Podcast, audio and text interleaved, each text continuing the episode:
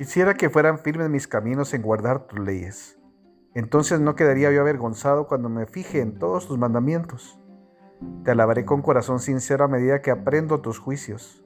Guardaré tus leyes, no me abandones por completo. Libro de Bereshit, para Noah, capítulo 6, versículo 9. Estas son las crónicas de Noah. Noah fue un hombre justo, perfecto entre los de sus generaciones Noah anduvo con el Eterno. Noah engendró tres hijos, Shem, Ham y Jafet. La tierra se había vuelto corrupta delante de Elohim, y la tierra se había llenado de hurto. Y Elohim contempló la tierra y he aquí que estaba corrupta, pues toda la carne se había corrompido su camino sobre la tierra. Elohim le dijo a Noah, Ha llegado ante mí el fin de toda la carne, pues la tierra está llena de hurto y he aquí que estoy por destruir los de la tierra. Hazte un arca de madera de ciprés, hazle compartimientos y cúbrela por fuera y por dentro con brea. Así es como deberás hacerla. 300 codos de longitud, 50 codos de ancho y 30 codos de altura. Le harás una ventana y la terminarás a un codo desde arriba.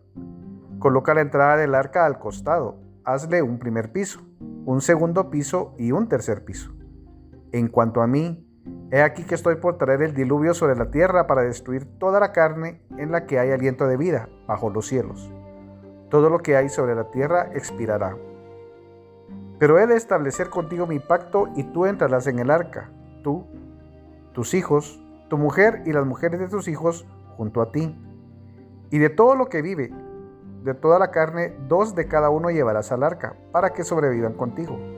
Serán macho y hembra de cada ave según su especie y de cada animal según su especie, y de cada ser que repta sobre el suelo según su especie.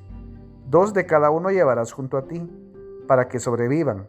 En cuanto a ti, toma todos los alimentos que sean comestibles y reúnelos, para que les sirvan de comida a ti y a ellos.